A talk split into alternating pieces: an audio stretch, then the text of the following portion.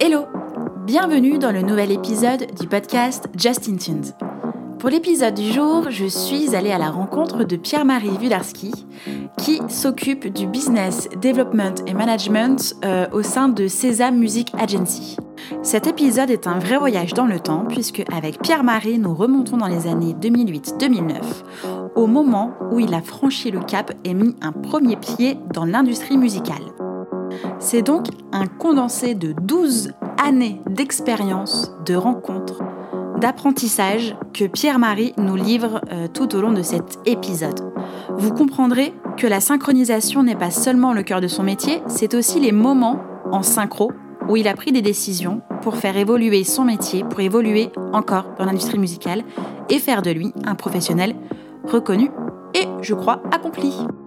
En résumé, Pierre-Marie vous apportera sa vision euh, qui est une expérience complémentaire au sein de l'industrie musicale et plus spécialement au niveau de la synchronisation, au niveau euh, de la musique à l'image et surtout une approche du fonctionnement des librairies musicales. Si jamais vous avez besoin de plus d'informations en ce qui concerne l'édition musicale plus globalement, je vous invite à écouter ou réécouter l'épisode avec Xavier Collin. Je n'en dis pas plus, je vous laisse découvrir euh, ce nouvel épisode et je vous souhaite une bonne écoute. Salut Pierre-Marie. Bonjour Justine. Ça va? Ça va très bien et toi? Merci beaucoup pour ton appel. Mais merci à toi d'être là avec moi aujourd'hui pour euh, bah, ce nouvel épisode du podcast. Alors on va commencer. Euh, est-ce que tu peux te présenter s'il te plaît? Tu feras sans doute beaucoup mieux que moi. Euh, Pierre-Marie Wudarski, je 35 ans, je travaille aujourd'hui dans une agence qui s'appelle Sésame Music Agency, qui est avant tout un gros, euh, un gros éditeur de musique et euh, qui fait énormément de librairies musicales, de musique destinée à l'image. D'accord. Voilà. Euh, j'ai, ça fait maintenant une dizaine d'années que je travaille dans la musique. D'accord. Plus. Commencé, j'ai commencé dans la musique par la musique électronique. En fait, je travaillais avec un petit label de musique électronique à Lyon qui s'appelait B Records qui n'est plus malheureusement aujourd'hui. Euh, j'ai commencé en stage là-bas euh, pour essayer de développer, développer la synchro et la musique à l'image. Et euh, à la sortie de mon stage, j'avais encore un an d'études à faire. Donc, avec mon, ancien maître de stage de l'époque, on a décidé de monter une société pour gérer les, éditions du label B Records. Et comme le label était attaché à association qui s'occupait des tournées des artistes qui s'appelait Aimez-vous Brahms. Ça nous permettait de faire une sorte de petit 360 degrés à l'époque, mhm. à notre échelle, avec le label, le tour, euh, les éditions. Et euh, voilà, on a essayé de, de, de lancer tout ça. C'était 2009, euh, je crois. D'accord, ok. Donc tu es lyonnais de base Alors, je suis pas lyonnais de base, je suis mhm. picard de base. Euh, j'ai eu un, j'ai fait un bac euh, sciences éco en ES euh, en Picardie. Je suis allé en fac d'économie d'abord à l'université de Reims, en Champagne-Ardenne. Et j'ai rejoint Lyon à partir de ma licence, troisième année mhm. d'éco-gestion. D'accord. Et c'est un peu là que tout a commencé parce que en rejoignant Lyon, il y avait un master 2 dans la fac euh, d'économie de Lyon qui s'appelait Management, qui s'appelle toujours d'ailleurs Management et carrière d'artiste. D'accord. Et euh, c'est là que j'ai vu euh, la faille de mes années d'études économiques qui qui m'amenaient, je sais pas trop vers où. Je sais pas trop ce que je voulais. J'avais vraiment peu d'idées de vers où je m'orientais, plus du social, peut-être prof. D'accord. Ah oui. C'était très peu dessiné. Oui, oui. J'avais pas vraiment de de, de, de, velléité artistique plus que ça avant. C'était pas quelque chose qui, euh, qui, qui, transpirait, euh, comment dire, dans l'ADN familial euh, dont je suis issu. Il y avait quelque chose qui paraissait un peu irréel de pouvoir travailler dans la culture ou dans la musique ou dans le cinéma ou des choses comme ça. Donc j'étais pour l'instant très concentré dans dans mes études économiques sans vraiment savoir où ça allait me mener. Et quand j'ai vu que je pouvais raccrocher mes études vers une orientation qui tout de suite me parlait, même si pour moi c'était une espèce de grande de grande inconnue, management de ta carrière d'artiste. Voilà, qu'est-ce que ça voulait dire, vers quoi ça mène, quels sont les métiers Bien sûr. qui entourent l'artistique, le culturel, etc. Mhm. J'y ai vu une faille, dans, dans laquelle je me suis engouffré allègrement. Ok. Et, euh, et qui m'a permis de découvrir euh, tout un univers euh, que je ne soupçonnais absolument pas, parce que c'est vrai que à l'époque, euh, Internet était déjà certes très développé, mais on n'avait pas encore accès à toutes ces informations. Mhm. MySpace, c'était le roi de le, le, roi de la recherche musicale. les réseaux sociaux étaient à peine florissants. Oui. Donc il y avait quelque chose comme ça où d'un coup, je me suis dit waouh, la musique. Nouvelle porte qui s'ouvre. Quels, sont Qu'est-ce qui se passe euh, là-dedans? J'en sais rien, mais je vais y aller euh, les deux pieds dedans. Et euh, à la base, j'étais très, très, beaucoup plus passionné de cinéma. D'accord. J'ai toujours adoré la musique. J'ai fait de la musique moi-même, mais tu jouais quoi comme musique? Moi, j'ai fait, j'ai fait une dizaine d'années de piano. D'accord.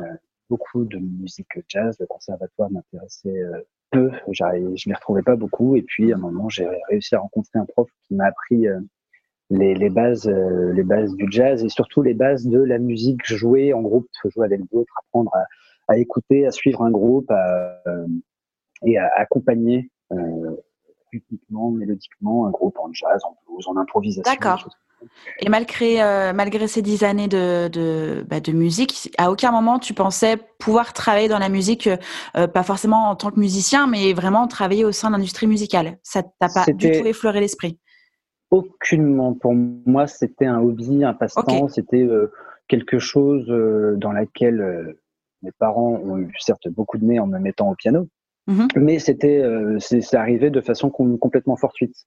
Jamais j'ai pu y voir ni l'envie d'une carrière, ni une opportunité. C'était on joue de la musique parce que c'est chouette, on, on, écoute un peu de musique en famille, mais peu au final. Après, moi, j'ai développé dans mon adolescence mes goûts musicaux, j'ai appris à suivre des groupes, à aimer et à, et à, retenir beaucoup plus facilement euh, les sorties et les années d'albums que, que, que, que, mes cours d'histoire. Mhm. C'est un peu. Il y avait, il y avait quelque chose.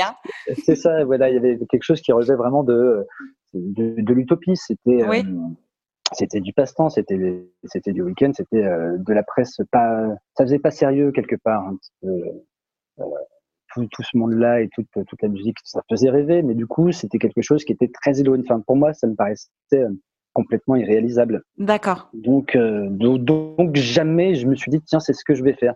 Par contre, j'aimais le cinéma, j'enquillais, euh, j'enquillais beaucoup de films. À l'époque, j'allais louer des DVD par, euh, par, par, par, par, dizaines le week-end pour regarder tout ce qui se passait, tout ce qui sortait. Et comme j'aimais la musique et comme j'aimais le cinéma, il y a en fait, euh, au moment où j'ai vu un peu cette faille de mes études économiques et vers où je pourrais aller grâce à la musique, mmh il y a tout de suite eu euh, cette idée euh, qui est née de d'être à la à l'intersection de la musique et de l'image. Ok.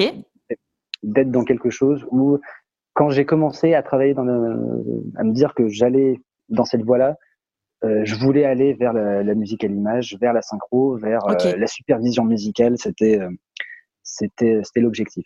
D'accord, ça s'est tout de suite dessiné quoi. En fait, tout de suite, l'envie est née, voilà, de de d'avoir la possibilité de travailler sur des images, des films et de mettre la belle musique qui va bien et d'aller chercher le titre que, que personne connaît et d'aller donner corps et vie à une scène comme ça euh, grâce à grâce à l'image, grâce à la musique. C'était pas tant de, de, jouer de la musique ou de développer des artistes, c'était euh, vraiment d'abord cette, cette notion de, de musique à l'image. Et pour ça, comme je savais pas non plus par quel biais y aller, euh, très très vite dans, dans, les, dans, les, premiers cours, dans les premiers renseignements que j'ai pu obtenir euh, sur euh, comment fonctionne, comment est organisée l'industrie musicale, mhm. euh, le, premier pied d'appui que j'ai pu voir, c'était l'édition. Oui. Grâce à l'édition, grâce à euh, la gestion euh, des droits d'auteur, c'était par ce biais-là que j'allais réussir à mettre le pied dans la musique et l'image. Ok, D'accord. Donc tu fais ton stage qui dure une année. Euh, ensuite, qu'est-ce que tu fais? Hmm. Alors mon premier stage, j'étais en master 1, il dure euh, pas une année, il dure quelques mois. D'accord. Trois, mois à l'époque. D'accord. Euh, et je retourne après en master 2. Ouais. Du coup, avec un maître de stage qui avait fait la même formation que moi.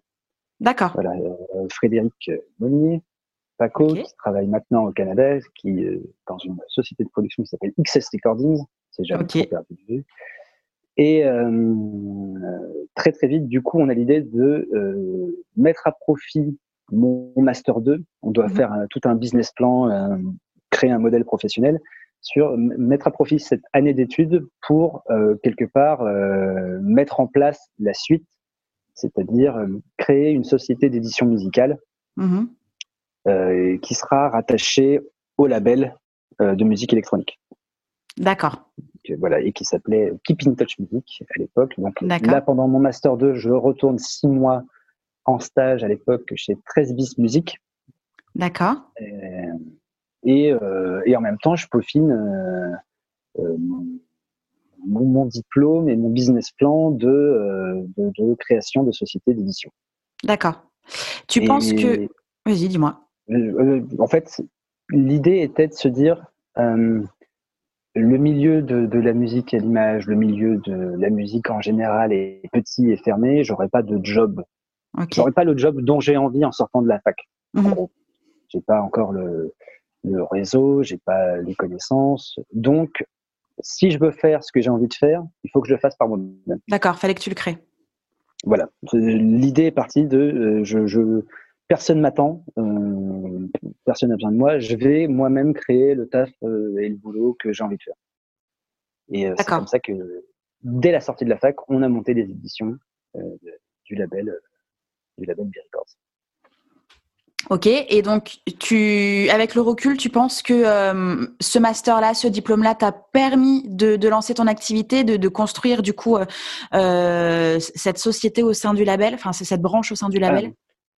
Énormément. Ça m'a permis de voir toutes les, euh, ça m'a permis de voir toutes les, les facettes de l'industrie musicale. Mmh C'est une formation qui est vraiment orientée sur les métiers de la musique, pas vraiment de la culture, mais vraiment de la musique. D'accord. Euh, on a beaucoup, on avait beaucoup d'intervenants professionnels qui venaient nous raconter euh, la vie euh, d'un manager, d'une salle de spectacle, comment fonctionnent des contrats euh, de session, d'édition, comment promouvoir un disque, etc. On avait vraiment une espèce de on a vu toute la chaîne de valeur de l'industrie musicale euh, dans cette formation et, euh, c'était c'était vraiment super intéressant de, de, pouvoir se rendre compte qu'il y avait tous ces métiers en fait qui étaient euh, qui étaient à portée de main. Et donc on a eu quand même des cours sur l'édition musicale et ça m'a permis tout de suite de d'enclencher sur voilà voilà le, le, le, le pied d'appui qui va me servir à, à rentrer dans la musique. C'est par l'édition c'est euh, par euh, la promotion de la musique euh, et de la synchro et, et en créant moi-même ma société parce que de toute façon, les postes ne sont pas florissants. Ok. Donc ta société, c'était Keep in Touch, c'est ça? Keep in Touch Music, exactement. Ok, d'accord. On s'est arraché les cheveux pour essayer de trouver un nom qui, qui marchait bien. Ouais. Parce que mine de rien, créer une société, ça va aussi avec toutes, toutes les toutes, les questions qu'on peut euh, qu'on peut avoir sur euh, où on va, quel intérêt, toutes les démarches administratives à mhm. mettre en place. Donc c'est un, un, parcours qui est vraiment intéressant. L'entrepreneuriat est une, est une aventure euh, incroyable qui demande beaucoup de temps et d'énergie. Mhm. Et euh, on s'y est donné corps et âme pendant euh, deux ans environ. D'accord. Et euh, sans, sans grand succès, hélas, hein, pour, pour réussir à enclencher. Alors, on était, je pense, beaucoup trop, euh, beaucoup trop vert. On manquait d'expérience, on manquait euh, d'expertise, et puis on manquait de fonds et de capitaux. On s'est lancé là-dedans euh, un petit peu, de, pas, de façon ignorante, mais avec avec beaucoup d'enthousiasme. Et mine de rien, il fallait quand même réussir à, à, remplir un peu le frigo en même temps à côté, mais on se consacrait à fond à notre activité qui nous rémunérait pas. Donc très vite, il a fallu conjuguer ça avec euh, avec d'autres boulots mhm. alimentaires. Donc, Évidemment. Euh, voilà, moi j'ai beaucoup travaillé la nuit euh, à cette époque-là. Dans, dans, des, dans des bars, dans des cafés. J'ai été videur même à un moment. Ah ouais C'était ouais, ouais, c'était des semaines assez intenses.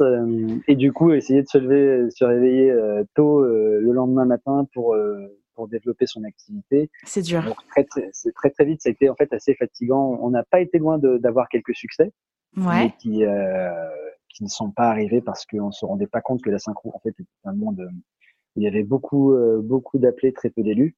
D'accord. Euh, mais, euh, mais on essayait de développer nos propres outils, euh, nos propres réseaux et nos propres connexions. Et ce, qui ce que je trouve toujours intéressant dans, dans cette aventure de Keep Touch Music, c'est que le réseau qui a été développé vraiment de zéro, d'agences publicitaires, de supervision, superviseurs musicaux en France et, et à l'international, euh, on est vraiment parti de rien. On a, on a cherché euh, des gens, des adresses par euh, le biais de réseaux comme LinkedIn, Facebook, etc. Enfin, vraiment, on a, mmh. on a récolté tout un carnet d'adresses qui est encore euh, valable aujourd'hui, qui est, qui est toujours d'actualité. C'est-à-dire que des gens que j'ai pu démarcher à l'époque en partant de rien mmh. sont encore soit en poste ou dans des postes similaires dans notre boîte à côté et qu'on est toujours en contact et qu'on s'est jamais trop perdu de vue parce que du coup, on est un petit milieu. Donc, le réseau construit à l'époque de Keep Touch Music est encore un réseau extrêmement solide. D'accord. Et, euh, et c'est ça qui est, que je trouve toujours euh, quelque part cocasse et en même temps pertinent dans la démarche et dans la volonté d'avoir euh, cherché euh, à, des, à, développer notre propre activité. D'accord. Quand tu dis euh, il y a beaucoup d'appelés et, et, peu d'élus, tu parles en termes d'artistes ou en termes de professionnels justement du secteur de la synchro, de la musique à l'image? Alors c'est plus en termes de, je, je, pensais plus en termes de, de résultats. D'accord. C'est-à-dire que la, la, bonne musique qui va arriver sur le projet publicitaire, le film, etc., il y a, il y a mmh. beaucoup, beaucoup de, de, de, musique qui est proposée et à la fin, il n'en faudra qu'une, quoi qu'il arrive. Évidemment, oui. Donc, on a beau proposer de la bonne musique, euh, être pertinent dans nos, dans nos choix et euh, dans les artistes qu'on cherche à défendre, euh, on s'est rendu compte à ce moment-là que, en fait, la musique elle-même ne suffisait pas. Il y avait aussi une notion de d'autoriété mmh. en avant pour pour justifier des prix, d'actualité souvent des artistes. D'accord. Euh, et puis euh, on ne nous connaissait pas non plus beaucoup, donc mmh. euh, à l'époque, on, on, est encore à un moment en 2010 où pour beaucoup d'artistes, pour parler de l'autre côté de la barrière, l'édition musicale c'est signé avec le diable, c'est c'est céder 50% de ses droits. Oui pour quel résultat et comment, comment ça marche, qu'est-ce que les droits d'auteur, pourquoi. Enfin, il faut, il y a tout un travail euh, assez obscur, énorme. voilà, sûr. Qu'est-ce que ça représente un contrat euh, comme ça où euh, on comprend pas tout, toutes les clauses, euh, tous les termes juridiques qui sont mis en avant. Euh, quel, quel intérêt pour nous de vous confier cette musique, notre œuvre, nos bébés, tout ça. Bien et, sûr. Euh, alors on a beau mettre en avant beaucoup de choses, mine de rien, on n'a pas beaucoup d'expérience pour justifier non plus ça auprès des artistes. Donc euh, on était toujours un peu dans cette double discussion à convaincre euh, des agences d'utiliser de, de, des morceaux d'artistes qu'on essaye en même temps d'intégrer à notre catalogue. D'accord. Donc il y avait il y avait comme ça euh, pendant ces deux années une espèce de comment on était en flux tendu sur tous les fronts quoi l'artistique, ouais. le commercial, euh, le corps du business c'était euh, très enrichissant. Oui, bah oui, j'imagine. C'était du terrain pur et dur là. Hein terrain pur et dur, et en même temps, on, on apprenait, on, on, essayait de développer un peu des artistes hors de nos frontières. Euh, on partait, on est parti en tournée un peu avec euh, des artistes et on essayait de faire des salons professionnels parce que pour nous, ça passait par euh, quelque part, c'était une sorte de légitimisation de notre activité. D'accord. D'être au sein de salons comme le NIDEM, d'être euh, au South by Southwest euh, au Texas, aux États-Unis. On a fait la Canadian Music Week aussi, donc on, on développait euh, des, on, on, montait des dossiers pour obtenir des, des, bourses, pour partir sur certains salons, euh, pas avec le bureau export, mais avec euh, des, des, des, pas la BPI non plus, mais avec les chambres de commerce qui permettaient euh, d'obtenir des, remboursement de billets d'avion, par exemple, sur des déplacements commerciaux, etc. D'accord. On, on, essayait vraiment de développer notre activité euh, de façon professionnelle, mm -hmm. mais avec, avec des moyens en carton. avec les moyens du bord, quoi. avec les moyens du bord. C'était vraiment. Euh, on s'est retrouvé, euh, par exemple, on arrive à Austin euh, pour le South by Southwest au Texas, donc on est hyper fiers. Bien mais sûr. on dort à 5 dans une chambre d'hôtel où il y a un lit de place. Hein. Enfin, ah ouais Ok. on fait ça. les moyens du bord. Avait, on est, on est à, l'arrache totale, mais pour nous, c'est une, une, consécration d'être là et de, de, justifier ça. Pareil pour quelque part les contacts qu'on peut développer en France. En gros, regardez, on était, on était au Texas, quoi. On, mm. est, on, est, dans le, on est dans le jeu, quand on est dans le game, on est avec vous. C'est. Euh... Et t'avais quel âge? J'avais, euh, j'avais 25 ans. Ah ouais, donc la folie, euh, tout jeune, d'être d'être là-bas en équipe, euh, oui, la folie quoi. Donc pas grave de dormir à 5 dans un lit de place, c'est la folie quand même. De, dormir par terre sur un, un détail. Complètement quoi, d'avoir d'avoir 10 dollars pour pour pour tous les repas de la journée. Enfin, c'est vraiment mmh.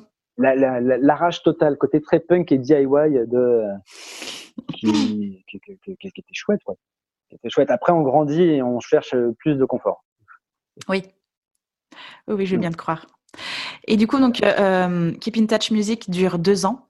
Euh, qu'est-ce qui se passe bah, Il se passe qu'à un moment, on se met un ultimatum pour dire que si, c'était au mois de juin, probablement, mois de juin 2011, si au mois de juin 2011, parce qu'en en, attendant, on est en train de jongler avec la banque aussi, avec un emprunt, avec des choses comme ça qui font tourner la boîte. Donc vraiment sur tous les fronts. Hein vraiment sur tous les fronts, euh, les mains dans le cambouis et euh, la tête dans les étoiles. Et on essaye euh, de se dire, voilà, bon, on, est quand même très fatigué, on bosse beaucoup.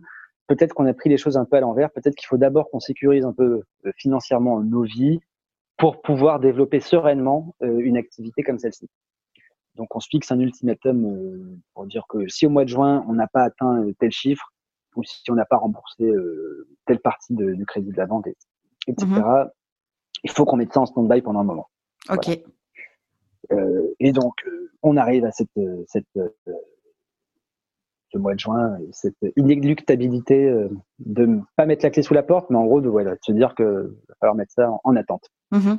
Donc, on travaille l'un et l'autre, chacun dans nos coins, et pour pas perdre trop le fil non plus de, de, de la musique et puis de, de, notre envie de travailler ensemble, euh, on, se, on se met à travailler à la radio. D'accord. De façon très bénévole, à l'époque, une web radio qui s'appelle Radio Metal. D'accord. Euh, et on monte une émission de, punk. Ok. Punk musique. Parce que euh, on est très très fan, on travaille dans la musique électronique, mais on était très très fan de, musique punk et, de rock. Et voilà, on se dit, tiens, la boîte tourne plus, mais continuons à faire des choses dans la musique et continuons à faire des choses ensemble et on fait une émission de punk. Et à côté de ça, euh, je prends quelques piges. Moi, je, travaille beaucoup à ce moment-là au bar et je prends quelques piges grâce à des amis euh, qui sont tourneurs euh, en tour management. D'accord. Donc je pars, je pars en tournée euh, pendant une semaine ou 15 avec jours avec des, avec des groupes qui viennent de l'étranger, notamment une chanteuse euh, américano-guatémaltèque qui s'appelle Gabi Moreno. Ok voilà, qui je crois depuis a fait une belle carrière et a, a même gagné des Latin Grammy Awards. Juste ça. voilà, qui, qui, a son qui a son succès euh, latino-américain. Ok. Et qui vient en France, qui chante euh, en anglais, en espagnol, euh, un blues teinté de musique latino. Ok. Et voilà, et donc c'est un ami, Johan Feniou, qui à l'époque travaillait chez Nueva Honda Production, qui me dit voilà, j'ai besoin, j'ai besoin d'une nounou, hein, parce que techniquement, moi, sur la scène, je ne pas grand-chose, mais j'ai besoin de quelqu'un qui euh, les accompagne sur la route et qui, euh, qui s'occupe d'eux et qui les mette bien et qui euh, fasse en sorte que le groupe soit content de travailler chez nous D'accord. Donc, moi, c'est plein de petites expériences comme ça, entre un peu de radio, un peu de tour management. Il y a des festivals de temps en temps où on prend du bénévolat pour faire euh, pour pousser des caisses euh, en sortie de camion ou euh, servir des, des, des, pintes au bar. Enfin voilà, on, on, essaye un petit peu comme ça, par plein de biais, de garder un pied dans la musique. Pas dans l'édition, mais dans tous les autres petits métiers qui permettent de, de, faire vivre cette industrie. Et puis de cultiver ton réseau encore.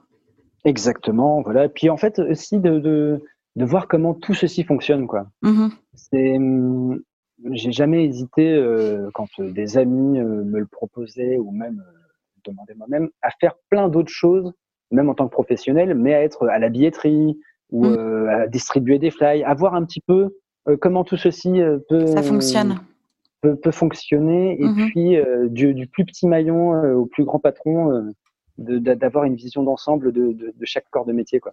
D'accord. Je trouve que c'est toujours intéressant quand on est, quand on est d'un côté, d'un côté de la barrière ou du comptoir, et puis de voir comment les gens fonctionnent, les artistes fonctionnent, le public fonctionne. Mmh et puis ça permet aussi de garder un peu la tête sur les épaules et d'essayer de conserver un tout petit peu d'humilité aussi parfois. Oui. Sur la façon de se comporter avec les gens. Oui, je comprends tout à fait. Puis surtout dans l'industrie musicale où on a un peu tendance des fois à voir ça un peu que de paillettes et finalement bah, quand on se retrouve à la billetterie ou avec les flyers on se dit ah oui non non c'est c'est vraiment euh, c'est du taf quoi il n'y a pas que des paillettes c'est du taf il y a, il y a, il y a des heures euh, d'ennui de travail de rush euh, et de, mm. de, gens qui font en sorte que quand un concert se passe bien il y a, il y a toute une fourmilière qui qui a fait en sorte que ça se passe bien de A à Z oui. C'est pas, c'est pas, juste, l'artiste, oui, voilà, sur scène, c'est ça.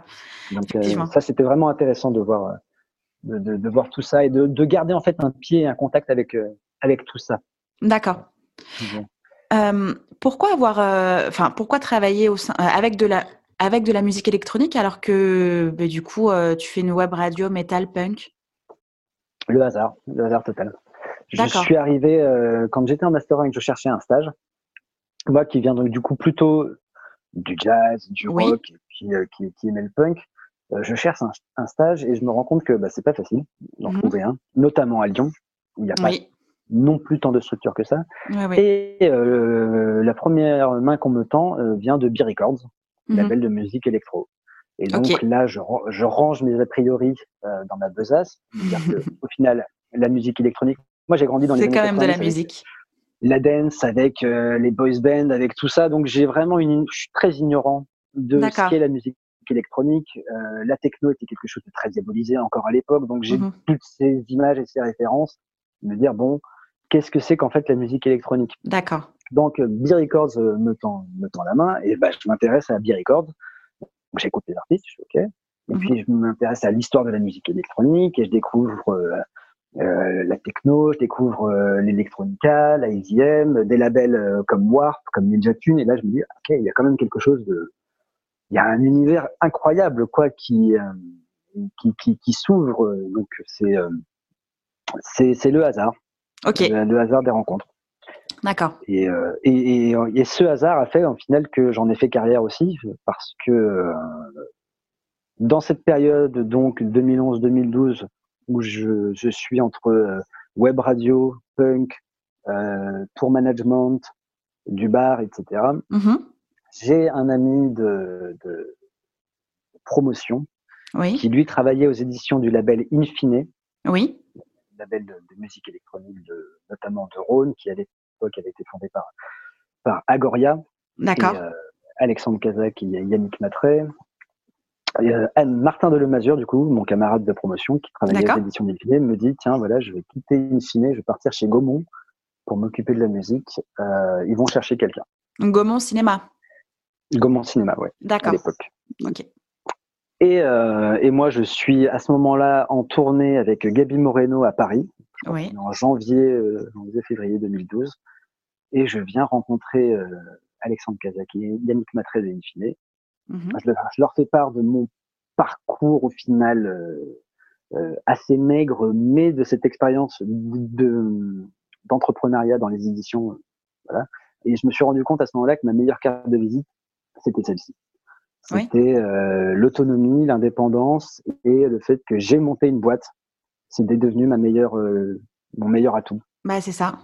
Bah, c'était un condensé d'expérience en deux ans quand même. Enfin, c'est assez maigre, mais c'est hyper riche d'expériences, de rencontres, euh, d'apprentissage, d'échecs du coup et de remise en question. Donc c'est hyper riche en deux ans. C'est un condensé énorme.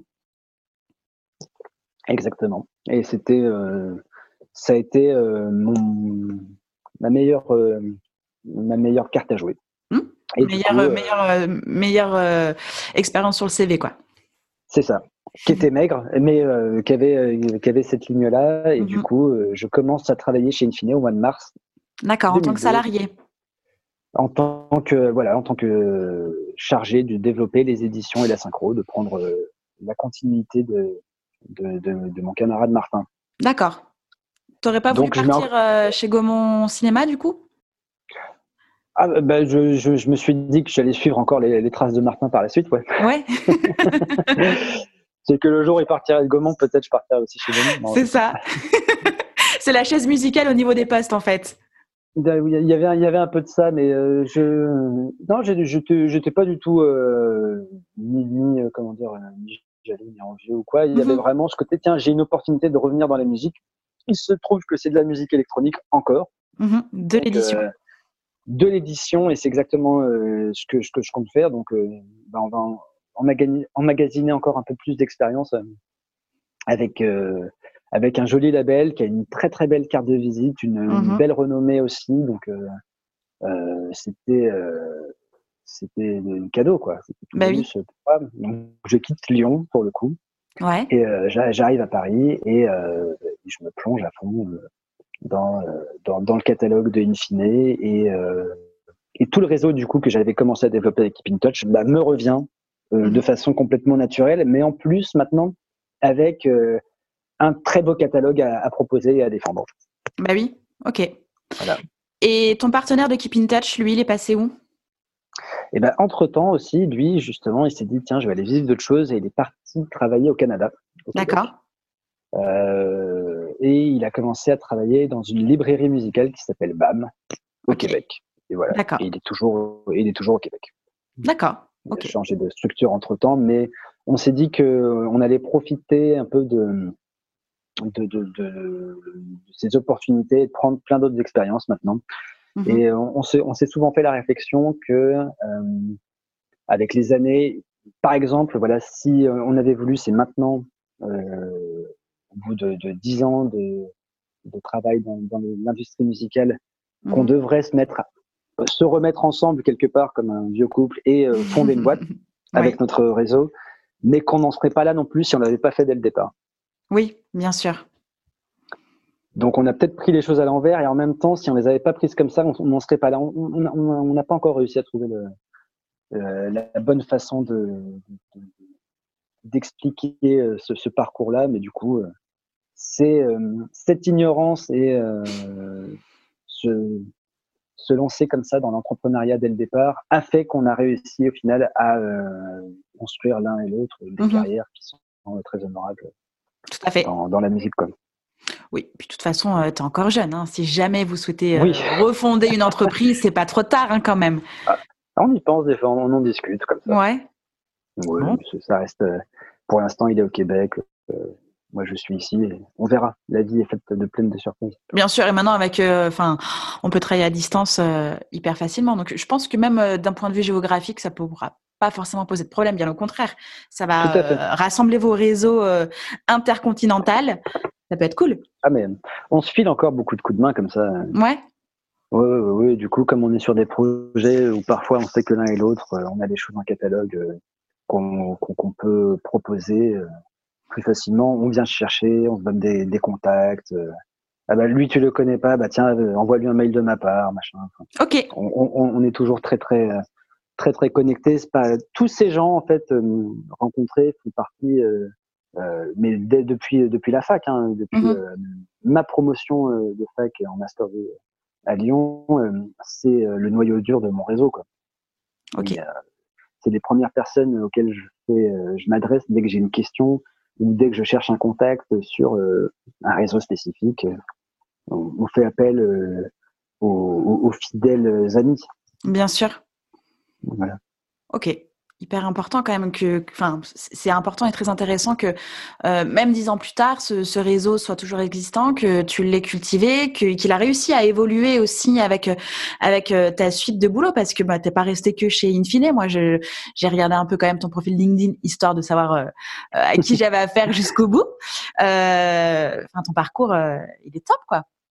Donc c'est ah bah, super d'avoir pu faire évoluer tout ça. Enfin, chapeau, c'est, c'est la c'est la base euh, enfin je, je, moi je parle du coup en tant qu'entrepreneur mais c'est vrai que quand j'ai lancé mon, mon activité euh, il y a trois ans euh, je me suis créé moi aussi mon, mon réseau d'entrepreneurs pas forcément mmh dans l'industrie musicale aussi en dehors de l'industrie musicale pour justement m'aider à résoudre des problématiques entrepreneuriales ou ne serait-ce que de mindset ou je suis en panique aujourd'hui ou je procrastine à mort aidez-moi les copains voilà y a, et ce réseau là il est toujours là et il évolue et, voilà. Donc non c'est hyper important et ça permet d'avancer de se construire et bah, d'évoluer aussi dans sa tête quoi pas que dans sa vie.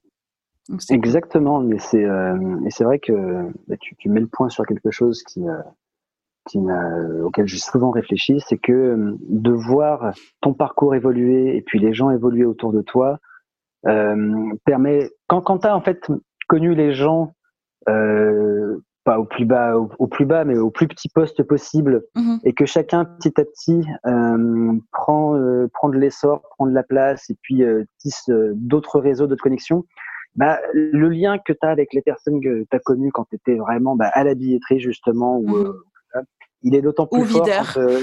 exactement. Il est, il est d'autant plus plus intéressant et pertinent et fort quand tu te retrouves sur d'autres postes avec plus de responsabilités parce que Hum, tu sais d'où vient la personne. C'est ça. Tu sais ce qu'elle a traversé, tu sais, mm. tu sais à quel point elle a dû euh, se bagarrer pour, euh, pour arriver là où elle en est. Et mm-hmm. que euh, dans cette réflexion, il y a le fait que, encore une fois, avec sans, sans, être forcément intéressé ou purement, c'est ça, profiteur de chacun et de chaque situation, on peut faire les choses avec avec beaucoup de bienveillance et de sympathie. Euh, mhm. on ne sait jamais à qui on s'adresse. C'est ça. Et euh, ce que vont devenir les gens. Donc, garder toujours à l'esprit que on est tous là pour travailler et que à un moment, peut-être quelqu'un que tu as connu euh, dans un endroit plus sombre, au fin fond de l'Ardèche, dans une cave punk, va se retrouver à dans un label. Ou à un moment, tu vas avoir peut-être d'autres choses à d'autres possibilités de, de, travailler et d'échanger avec cette personne-là. Mm-hmm. Et euh, c'est toujours hyper intéressant justement de, de, voir les parcours de chacun et euh, d'emmagasiner l'expérience, de les échanger avec les autres et puis, euh, puis de, de, continuer à consolider des, des, des, relations qui ne sont pas que professionnelles, qui peuvent être aussi euh, euh très amicales et bah, c'est ça, et j'ai l'impression aussi que ça cultive euh, le respect euh, que tu dois avoir envers l'autre parce que tu ne sais pas qui il est et ce qu'il a fait avant pour être là devant toi. L'humilité parce que chacun parcourt une histoire et qu'on vient avec sa petite valise et euh, on ouvre comme on peut et des fois ça fonctionne, des fois ça fonctionne pas. Ça. Et puis, euh, ben, un chouïa d'humain et d'authenticité, c'est-à-dire que ben, on est tous des êtres vivants avec un parcours et des ambitions et que ça se nourrit des uns des autres, quoi. Donc, euh, faut garder ça en tête pour euh, ne pas toiser n'importe qui. Effectivement, le, le, petit gars au fond de sa cave euh, en Ardèche, peut-être que bah, c'est une future rockstar et non pas être intéressé sur le fait que ce soit une future rockstar, mais être intéressé par son parcours de la cave au Stade de France, quoi. Exactement, c'est exactement ça. C'est garder à l'esprit que, que, que, que, les gens en fait sont ont plein d'étoiles aussi dans le cœur et dans les yeux et mmh. peuvent faire de, de, très grandes choses et que sans encore une fois chercher euh, à en profiter, il y aura peut-être d'autres opportunités qui vont se créer à un moment et euh, qui seront euh, d'autant plus pertinentes et intéressantes parce que quand les gens se rappellent de toi euh, et que tu les as connus à, à, des moments comme ça et que euh, on s'est gardé quand même quelque part dans le coin de l'esprit de la sympathie, de la bienveillance et de la gentillesse, mmh et tout de suite les choses deviennent plus faciles par la suite. Quoi. Bah bien sûr, bien sûr. Je pourrais parler de ça pendant des heures. Mais on va ah revenir un petit peu sur toi, sur ton parcours. Parce que tu vois, du coup, c'est ça aussi l'objectif du podcast, c'est de pouvoir se nourrir ben, des parcours des personnes qui sont là avec moi et donc euh, que, que ça puisse être inspirant, euh, que, que même ton échec, euh, qui peut être un échec sur le papier de Keep in Touch Music, n'en est pas un. Donc voilà, que ce soit inspirant et, et que ça ah, donne du courage et que ça donne envie, quoi. Encore. À fond il y a cette, cette phrase que je garde toujours un petit peu comme un dans un coin de ma tête, qui, est très connue, hein, qui était de Nelson Mandela. Il mhm. disait euh, je ne perds je, je, ne perds jamais, soit je gagne, soit j'apprends. Absolument. Et, euh, et euh, c'est quelque chose que je, je, dis souvent aux gens qui veulent tenter des choses, c'est que globalement, on n'a rien à perdre, jamais. Mhm.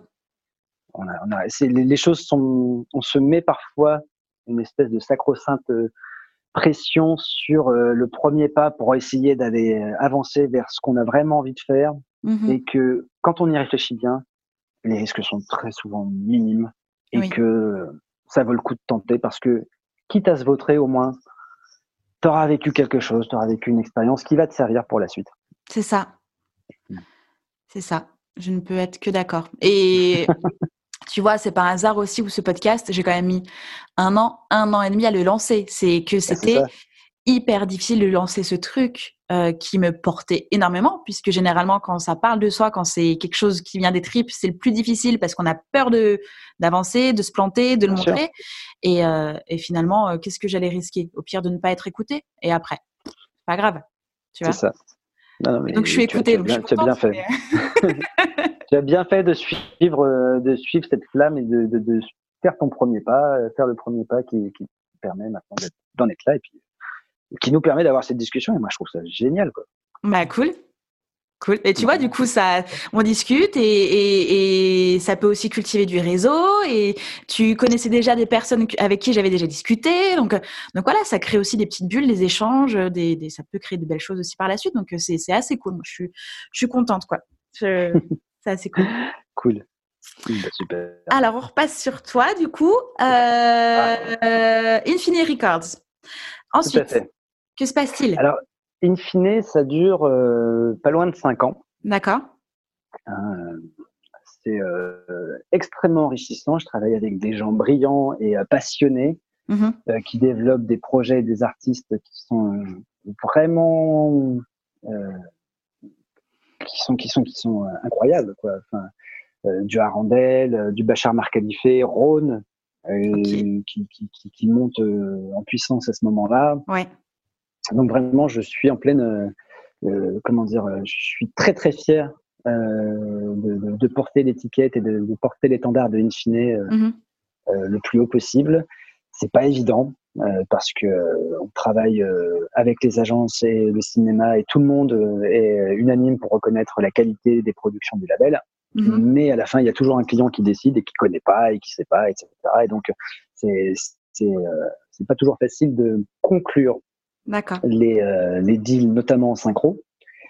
Euh, mais, euh, mais on perd pas la flamme. Et puis, à l'époque, Alexandre Kazak, donc un des fondateurs de Infine, oui. est aussi le représentant de Warp en France. D'accord. Le bureau Warp. Alors, Warp, pour, moi, qui à l'époque, en mettant un tout petit peu les pieds dans la musique électronique, voit Warp comme une espèce de grande chimère, enfin quelque chose, un, monstre mythologique, quoi. C'est le label ultime de la musique électronique, la référence pour tellement de gens et tellement de, musiciens. Euh, déjà de côtoyer quelqu'un qui est proche de Warp, mm-hmm. donc Alexandre Kazak et Marine de Bruyne à l'époque euh, qui, euh, qui s'occupait du bureau France, et donc d'être dans les mêmes bureaux. Il y, avait vraiment ouais, une notion de, de, de, fierté, de d'être dans ces sphères-là, quoi. Ok. Et, puis, il y a, c'est, une légitimité, c'est de se dire, je suis dans le juste, je suis dans le vrai, j'avance euh, vers les, vers, vers quelque chose qui me parle et, euh, et qui parle pas qu'à moi, quoi, aussi à d'autres gens. Mm-hmm. En tout cas, d'un point de vue professionnel, parce que si, si je fais le, parallèle avec euh, quand j'explique ce que je fais à, ma famille encore à l'époque, c'est flou. oui. Je veux dire, c'est Warp Records, pour moi, c'est un, c'est mythologique. Mhm. Euh, pour mes parents, c'est euh, un label de musique électronique, des gens qui font la teuf à 3 heures du mat, enfin, qui savent, et c'est et c'est normal. Je veux dire, il n'y a pas de problème, quoi. Mais il y a, y a ce, ce, fossé de euh, reconnaissance, d'estime et de grand public. Il y, a, y a plein de choses comme ça qui qui qui qui, qui se jouent. Mais moi, je suis mhm. hyper fier, en tout cas d'un point de vue professionnel, de côtoyer ces sphères-là, d'être avec Infine et Warp, à ce moment-là, euh, cherche quelqu'un pour développer la synchro en France. D'accord. Et euh, par le biais de la connexion avec Alexandre, du coup, forcément qui a, la double casquette, je me retrouve à représenter le catalogue Warp en France en synchro. Tout en étant encore chez Infine tout en étant chez Infine. En gros, on, on, juge que c'est euh, deux catalogues qui sont complètement connexes et euh, qui peuvent se nourrir mutuellement mhm. euh, dans des propositions de synchro et de musique et d'image. Donc, Super. je, suis, je suis ravi, je suis aux anges. Tu m'étonnes. Pareil, c'est c'est un travail de longue haleine. Mhm. mais mais incroyable, quoi. Quelques déplacements à Londres, euh, beaucoup de concerts, toujours. Euh, et, euh, et, puis, ça ouvre aussi d'autres portes et d'autres connexions. Mm-hmm. bien sûr. Parce que déjà, j'étais arrivé avec la, la, carte Infine, je rajoute la carte Warp. Mm-hmm. Forcément, ça fait briller un peu les yeux et il y a des portes qui s'ouvrent d'autant plus facilement. Oui. parce qu'on arrive avec des têtes d'affiche, du FX Twin, du Boards of Canada, des, des, noms qui claquent un peu comme ça. Donc c'est. T'as une chouette image de marque quoi à ce moment-là. Ah, complètement. Je, veux dire, en tant que juste commercial comme ça de musique à l'image, hum. je suis je suis hyper fier des catalogues que je représente quoi. Trop bien. Et donc c'est mortel. On continue de développer la relation Warp in fine à ce moment-là avec un deal à l'international de représentation des éditions de Infine par Warp. Ok. Donc la, la comment dire la, la, relation entre les deux labels, entre les deux catalogues, fusionne est d'autant plus forte. Mhm, mhm. Tout à fait. C'est-à-dire que voilà, moi je représente Warp pas au niveau des, des, éditions juste de la synchro en France, mais Warp va représenter Infine en synchro et va euh, gérer les éditions. Et puis, euh, il y a aussi un deal avec le label. Donc, il y a, y a, quelque chose voilà, qui, euh, qui, qui, se fait très naturellement. OK. Qui fait que ben, on travaille un peu de front avec les deux équipes. Et ça donne que je pars à ce moment-là euh, en tournée avec Rhône. Enfin, je profite d'une tournée de Rhône aux États-Unis et au Canada mhm. pour aller voir euh, les, euh, les bureaux de Warp et donc de nos partenaires et nos sous-éditeurs mhm. à New York, à Los Angeles et continuer un petit peu du coup de développer tout le réseau que j'avais déjà mis en place encore avec Keep in Touch Music, de supervision musicale, de, de, de, de gens rencontrés en festival, en salon et puis maintenant de partenaires euh, avec, euh, avec euh, Infine et Warp. Ok. Donc, autre expérience où là, je mets encore du, du tour management un, petit peu. Parce que mine de rien, c'est aussi ça qui est toujours intéressant, c'est que dans cette idée de ne pas se scléroser uniquement à une seule activité et mhm. avec le parcours et la vision que j'ai de tous les autres métiers, ça permet de rester en mouvement d'être dans d'autres choses, de se dire que tiens, je m'occupe des éditions de la synchro, mais on va partir en tournée. Et donc là, on va aller encore plus sur le terrain, voir les gens avec qui on bosse et, essayer de, de, de, de connecter euh, physiquement avec les gens parce que ça, quand on échange d'un point de vue virtuel, par mail euh, et de temps en temps par téléphone, rien ne vaudra jamais euh, une bonne poignée de main et un café et boire une bière en sortant du taf et, mmh et un concert inviter des gens pour euh, voir euh, ton artiste qui joue en concert chez eux. Mhm. Euh, donc, c'est le, le cœur le cœur du truc. Quoi. Bien sûr. Ok. Donc voilà. Ok. Et après? Et alors après, Warp, Warp ça dure trois ans au, sein de cinq ans de Infine. Ok. Et, et j'arrive à un moment quand même où où j'ai envie d'autre chose. J'ai envie d'autres expériences où je commence à, à, vieillir un petit peu. Donc, euh, je. je, je T'avais quel âge? euh, J'avais quel âge? Quel âge? Je n'étais pas très vieux, hein, mais. Euh, ouais. Me dis pas 28 ans. Non, non, mais voilà, je devais avoir je sais pas, 32 ans, quelque chose comme ça. Oui, ah oui, effectivement, très très vieux pas, très vieux, mais ça fait 5 ans déjà que je suis chez. Ça mhm. fait... je, commence à avoir envie d'autre chose en fait. Et puis ça devait être aussi un gros rythme. C'était un très bon, c'était un, c'était un bon rythme, oui. Et puis euh, les, j'aspirais juste à un tout petit peu plus de confort aussi euh, personnel dans ma vie, avoir le temps un peu pour moi de, de faire d'autres choses, de découvrir mhm. d'autres choses, euh, toujours rester un petit peu en mouvement. Et donc voilà, je, je suis une période de réflexion où euh, je me dis voilà, il faut que j'aille que j'aille apprendre un peu encore d'autres choses. D'accord. Et à ce moment-là, un ex-camarade lyonnais qui euh, connaissait B Records, Olivier Beaugrand-Gibaud, qui à l'époque était tourneur, qui avait sa structure de tournée d'artiste qui s'appelait Caravelle, oui. avec lequel on avait failli travailler à l'époque où j'étais chez B Records pour un artiste en particulier. Et euh, inversement, euh, lui avait des artistes et développait des projets qui cherchaient de la visibilité en synchro et en musique et l'image. D'accord. Donc on se connaissait comme ça. Euh, me dit tiens voilà je, vais monter un label avec Caramba Spectacle mm-hmm. et on cherche quelqu'un. Et donc tu tombes à pic. Bah, c'est exactement ça. on cherche quelqu'un et il savait pas bien qui il cherchait. Et euh, moi, je lui dis à ce moment-là, c'est d'ailleurs comme ça que ça a commencé, je lui dis, tiens, j'ai envie de partir. Et il me dit, bah tiens, moi, je cherche quelqu'un. Ok. Et comme il connaissait mon parcours et qu'il me connaissait depuis Lyon et mon premier encore, mon cercle premier ouais. de réseau, et qu'il a vu mon parcours, encore une fois, qui m'a vu évoluer. Et il me dit voilà, je monte un label et je vais chercher quelqu'un pour s'occuper du label et des éditions. Toi, tu as le réseau des éditions et de la synchro, bah, tu vas apprendre à faire du disque. Et puis, voilà. Ok, trop bien. et je me dis parfait, euh, très belle, euh, très belle opportunité, euh, CDI, etc. Enfin, donc un peu de plein de, hum, ça coche toutes les cases, ça coche, euh, ça coche euh, L'apprentissage, le ça coche confort, ouais. l'apprentissage, le confort, ça coche, euh, j'apporte mon expérience et ce que je sais faire et mon Mhm. réseau. Enfin voilà. Donc on est dans le, toujours dans une belle évolution. Et je, je sais Le hasard fait bien les choses hein, dans ton parcours quand même à chaque fois. hein. Eh ben, les rencontres en fait. Ouais, tu vois, on, on évoquait, on évoquait euh, les rencontres euh, premières et euh, les évolutions de parcours de chacun. Mhm. Et ben, euh, quand tu as été, euh, comment dire, pertinent, juste, bienveillant avec des gens, encore une fois, à l'époque où on était tous tout petits, et puis que chacun grandit et qu'on et qu'on avance dans nos parcours et qu'on doit se re- recroiser, ça fait naître d'autant plus de d'idées, d'opportunités. bien sûr. Donc euh, Olivier, que, qui lui à l'époque s'occupait par exemple d'un artiste indien, il avait créé, euh, qui s'appelait Slojo, C'est une histoire complètement dingue.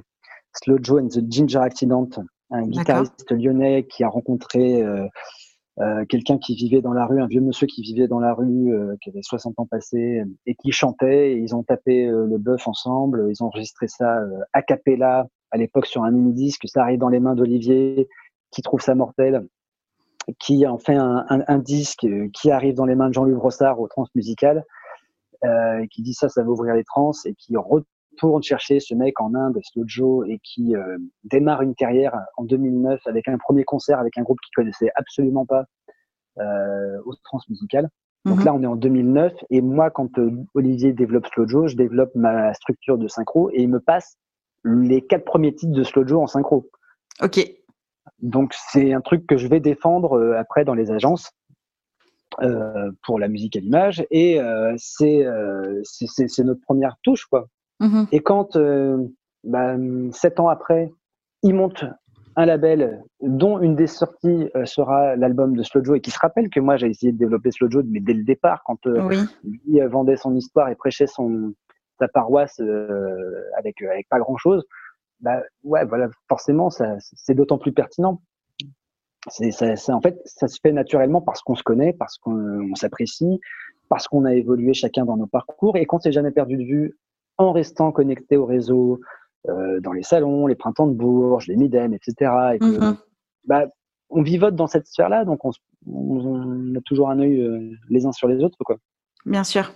et voilà. Et quand un projet naît comme monter un label euh, avec un gros tourneur comme Caramba Spectacle, et qu'on se croise, et puis qu'on arrive au bon moment, mais c'est l'histoire de la synchro, hein. c'est les bonnes rencontres au bon moment, c'est la bonne musique sur la bonne image, avec la bonne personne. C'est ça.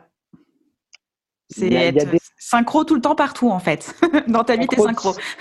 C'est mais exactement ça, c'est une réflexion que je me suis souvent faite, parce qu'il y a une part de chance, Mhm. évidemment, sur euh, rencontrer les bonnes personnes.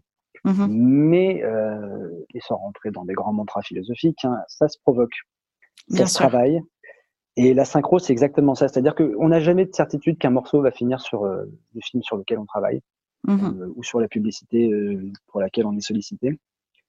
Mais on essaye de maximiser les chances. Bien sûr. Avec le réseau, avec les artistes, on essaye de donner toutes les opportunités, toutes les possibilités pour faire en sorte que ça puisse arriver, en gardant à l'esprit que si ça n'arrive pas, c'est normal presque. Oui. c'est pas grave, c'est pas grave.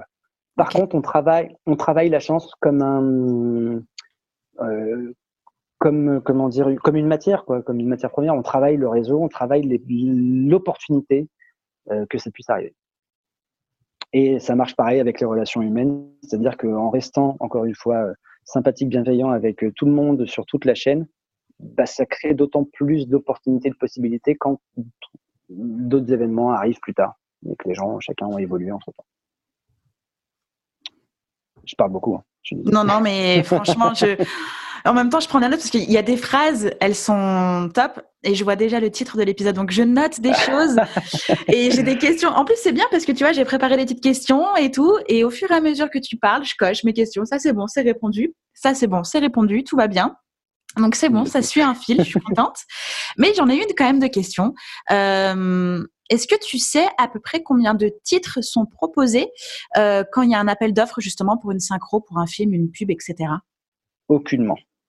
Enfin, malheureusement ou heureusement, je sais pas, je sais pas du tout. Ça, dépend de, chaque euh, personne qui est à la recherche de musique. Mm-hmm. Euh, ce sont des gens qui sont extrêmement sollicités, qui reçoivent beaucoup, beaucoup, beaucoup de musique. Mm-hmm on peut pas tout écouter tout le temps et euh, écouter tout le monde, donc euh, je sais pas du tout.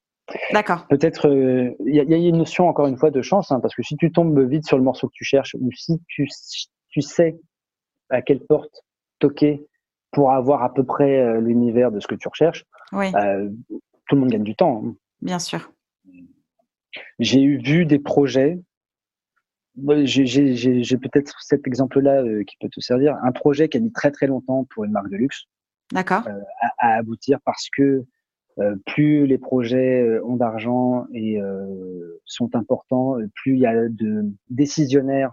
Oui, de risques et de dans, gens la, dans, dans, la chaîne et de gens qui, qui veulent, qui veulent pas, et qui mhm. veulent que si, mais en fait non. Bah en fait, on va revenir à la, au premier choix qui était le très bon dès le départ. Euh, c'était voilà, ça peut partir dans tous les sens.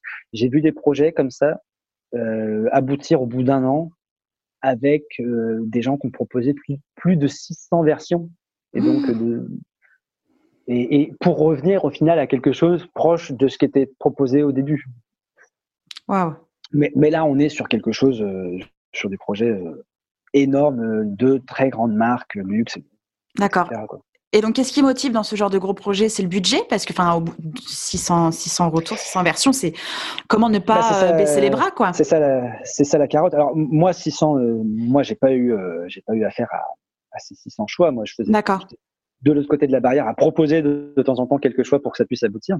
Mmh Mais ceux qui étaient à la supervision musicale de ces projets-là, oui, au bout d'un moment, au bout d'un moment, pas, baisse pas les bras, mais bah, du coup, euh, d'abord, euh, ils y vont avec euh, leurs propres moyens, et puis au bout d'un moment, ils voient que ça tourne en rond, donc ils, vont faire appel aux copains, voire aux concurrents, mmh qui sont des copains aussi, hein, pour dire eh, aidez-nous, quoi. Enfin, on, on s'en sort pas, on s'en sort pas avec avec ce projet, avec ce client, donc on, toute toute la place musicale parisienne, française ou mondiale peut être mise à, à contribution. Ok.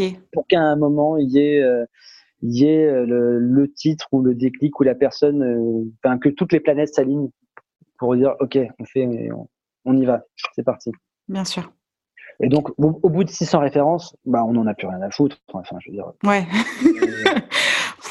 C'est ça. C'est à part le fait de, de voir le truc aboutir, euh, je pense que enfin, tout le monde s'en tout le monde s'en cogne. Mm. Il n'y a que le client qui sera qui sera servi et, et ce sera très bien au moment où, à, la, 600e fois, euh, il y a un truc qui est validé, mais tu as envie de te descendre la bouteille de champagne seul, quand tu dis ça y est, enfin, c'est fini ce truc. Ah bah, je, ouais, c'est ça. Même pas, je pense que tu as, envie de plus en entendre parler pendant un moment. possible aussi, effectivement. Tu as, envie d'aller voir autre chose ailleurs, d'écouter d'autres. Ah là, tu, tu vas élever des lamas de voir, en De voir d'autres images, ouais, c'est ça, c'est juste euh, faire, d'autres projets, quoi. T'écoutes plus de musique, tu veux plus rien faire, c'est bon, c'est terminé. Ah, c'est ça, c'est genre, euh, prends un, bouquin, un bain et euh, laissez-moi tranquille. quoi. C'est ça, c'est ça. Mais ça, c'est des projets qui se sont étalés sur euh, vraiment de, des grandes périodes. quoi. Ouais. C'est, pas, c'est pas la norme. Donc, vraiment, après, le nombre de morceaux qui peut être envoyé par projet, c'est très aléatoire. Des gens savent très bien ce qu'ils veulent dès le départ, et donc, dans ces cas-là, on ne fait que répondre à, à des, à des souhaits. Et on mmh fait en sorte que tout le monde, tout le monde s'entende. Mais c'est plus, plus les projets sont gros, plus il y a de gens et donc plus il faut convaincre de gens par, plus il y a d'échelons comme ça. Bien sûr. ça peut être parfois long, fastidieux, insupportable. Oui, ok. Après, moi de mon côté, vraiment une fois que j'ai envoyé et que mes contacts sont contents, euh, le morceau et le projet fait, fait sa vie. Euh, mm-hmm. et si ça va au bout, j'en suis ravi. Quand j'étais chez Infine, par exemple, euh, j'avais beaucoup plus d'attentes parce que on était un plus petit label, on était plus, on avait plus d'envie, plus de besoin et qu'il y a un moment, on a envie que le projet aboutisse. Quoi. Mmh Maintenant, je me suis fait une raison et je sais que, que, que les choses sont indépendantes euh, de moi et, que la décision finale ne me revient pas, donc je me fais plus, je me mets plus la rate au courbouillon avec ça. Ok.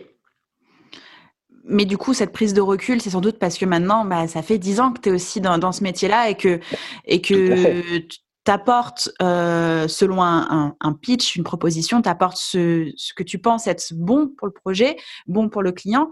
Euh, après, c'est plus ton ressort. C'est ça. Moi, je fais au mieux. Je donne tout ce que j'ai avec les meilleurs arguments et les meilleures musiques que j'ai en, en, catalogue. Mm-hmm. Euh, et, j'y apporte ma sympathie, ma bonne humeur et tout ce que je peux pour que la personne qui soit en charge de, de la musique soit contente de ça. Mm-hmm. Euh, à un moment, ça, c'est plus dans mes mains, donc et c'est plus dans ses mains non plus. C'est dans les mains d'un client qui, qui, fera son choix. Donc, je lui donne les meilleurs arguments pour créer cette opportunité. D'accord. C'est vrai que depuis le début de, notre discussion, on n'a pas forcément fait de points au niveau des éditions de la synchro, euh, de un peu de fonctionnement, mais c'est parce qu'aussi avec Xavier Collin dans un des premiers épisodes, on a fait beaucoup de points, beaucoup de retours euh, là-dessus. Donc pour les personnes qui nous écoutent, si vous avez des questions, n'hésitez pas à m'envoyer un mail ou même à contacter directement Pierre-Marie.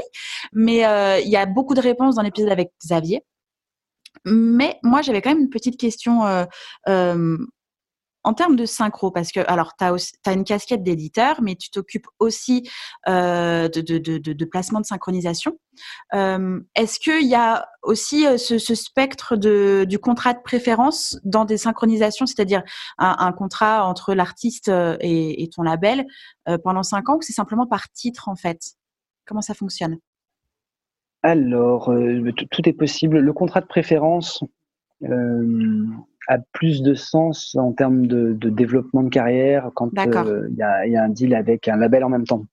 Ok. Euh, donc euh, voilà, chez, chez Infine, pour développer certains artistes, ça, devient, ça devenait beaucoup plus pertinent dans la mesure où derrière il y avait la vente du disque et le mm. développement du projet discographique avec, avec les éditions. En termes de synchro pur et dur, maintenant par exemple que je suis chez, chez Sésame, euh, qui fait de l'édition, de la librairie musicale et de la représentation synchro. Oui. La, la, la préférence n'a plus de, n'a pas de sens. D'accord. N'a pas de sens particulier. On, on, travaille avec des artistes qui créent des projets, qui créent des œuvres qui seront destinées euh, à la synchro. Mm-hmm. Tout, le monde est au, tout le monde en est euh, au courant dès le départ et on est très content. Et donc il y a, y a beaucoup moins d'intérêt. Enfin, personne cherche à verrouiller personne en fait. D'accord le moins. En fait, quand on cherche à verrouiller, on se crée aussi euh, euh, une exigence et une obligation de résultats beaucoup plus forte. Mm-hmm. Quand on laisse les gens libres de faire un peu ce qu'ils veulent où ils veulent, et puis qu'on on travaille très bien les projets sur lesquels on, on collabore, euh, plus, plus c'est libre, en fait, plus c'est simple. Hein. Bien sûr. Il faut le faire avec des gens de confiance et, et travailler sérieusement, et puis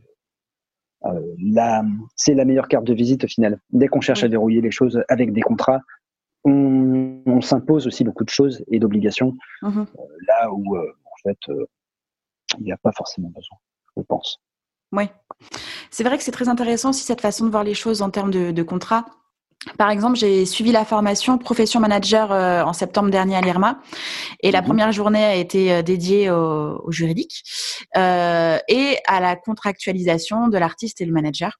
Alors moi, je suis ces formations-là pour justement mieux me rendre compte de l'écosystème euh, dans l'industrie musicale, puisque euh, puisque euh, j'accompagne divers artistes à divers endroits de leur projet, que ce soit en communication, en marketing ou en visuel, en branding, etc mais aussi des fois simplement dans le conseil. Et comme des fois j'ai des professionnels en devenir ou d'autres professionnels autour de moi, j'aime bien parler la même langue. Donc du coup, je m'intéresse et je me forme. Et, euh, et c'est vrai que les intervenants à l'IRMA disaient vous, bah oui, euh, effectivement, il faut ce contrat-là, etc. À titre perso, j'en ai pas avec mes artistes. Et puis nous, on était tous là, genre ah ouais, mais alors pourquoi on a pris ça? Pourquoi on a passé une journée dessus en fait? Et, et c'est simplement une base après, effectivement, c'est le contrat, c'est un papier, euh, mais c'est la relation avec euh, avec la personne en face qui prime à chaque fois. Et, la confiance et l'investissement et la transparence qu'il y a. En fait, je crois que c'est ça vraiment. Exactement. C'est ça. C'est exactement ça. Qui après peut euh, être mis en forme de façon officielle à travers une vraie, un, vrai contrat. Je veux mhm. dire, notamment pour les éditions. Voilà, quand on, on enregistre des œuvres pour pouvoir les travailler, il faut bien qu'on puisse les déposer à la SACEM et puis. Bien sûr. mais mais que le, premier contrat, c'est celui qu'on passe avec avec l'artiste sur le fait de se faire confiance pour faire les choses bien, quoi, tout simplement. Et maintenant, justement, les, les artistes sont eux-mêmes tellement mieux informés, plus formés euh, sur euh, la nature des contrats, ce qu'ils peuvent euh, exiger ou pas euh, d'une relation professionnelle. Oui. Et en fonction des objectifs que eux-mêmes ont, mm au final, il y a, y a, de moins en moins de, de soucis à ce niveau-là, je pense. Oui, D'où l'importance de d'avoir en meilleur ami Google ou n'importe quel moteur de recherche, mais de vraiment s'informer et, et, de savoir ce qui, quels sont les, droits, les devoirs de chacun et comment, euh, comment est-ce qu'on est dans la relation, quoi. C'est ça. Et à la fin, euh, si euh, tout le monde, si on s'entend plus et que chacun veut reprendre ses vies, quand la relation s'est bien passée avant, bah, ça pose pas de problème, quoi. Bien sûr. Ça devient d'autant plus facile de se de se libérer d'un contrat aussi euh, si jamais euh, les gens sont pas contents. Quoi. Ouais, ouais. Ou si simplement d'autres opportunités arrivent, tu vois, des choses peuvent arriver. Mais on a des artistes qui à un moment euh, signent des titres en librairie et mhm. puis euh, aimeraient pouvoir les développer avec d'autres personnes sur un disque. Donc, il mhm. faut le retirer de notre catalogue.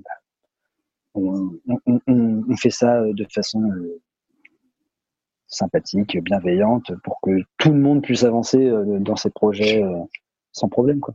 Ok.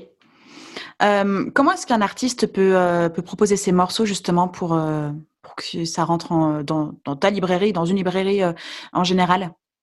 Comment ça fonctionne?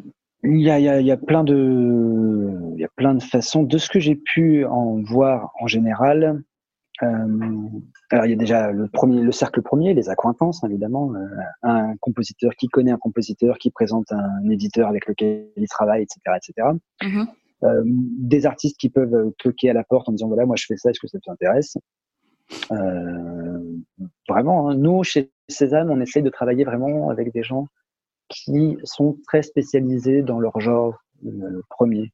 C'est-à-dire que si on fait un album de jazz, on travaille avec des, des jazzeux. Si on fait de l'électro, c'est avec des gens qui, qui font vraiment ça et pas, pas spécialement des gens touche à tout.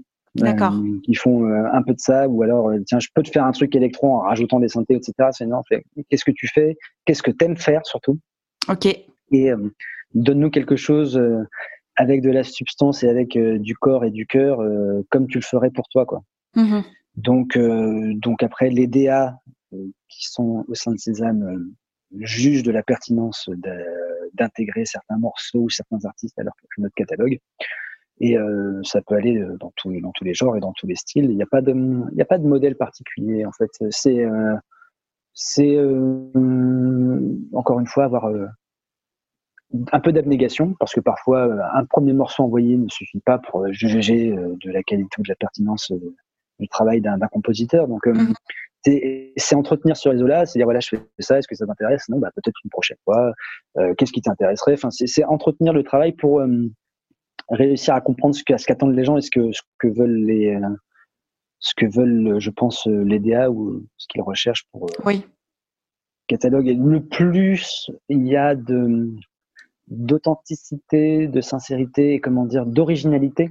Mmh quand, quand je parle d'originalité, c'est une vraie touche. Hein. Je veux dire, quelqu'un peut faire une musique complètement euh, loufoque, barrée ou euh, n'importe quoi. Plus c'est quelque chose qu'on n'a pas en catalogue, qu'on ne trouve pas facilement, plus ça intéressera. Bien sûr. Parce que euh, des gens qui qui mettent un petit synthé, un ukulélé, qui sifflotent et qui mettent des claps, tout le monde en a. On en, a, mhm. on en a tous. On, sait le faire et il y en a qui le font très bien. voilà. Par contre, si tu me dis que tu as un projet électro avec euh, de la balalaïka et, euh, et euh, des tablas ou j'en sais rien et que mm-hmm.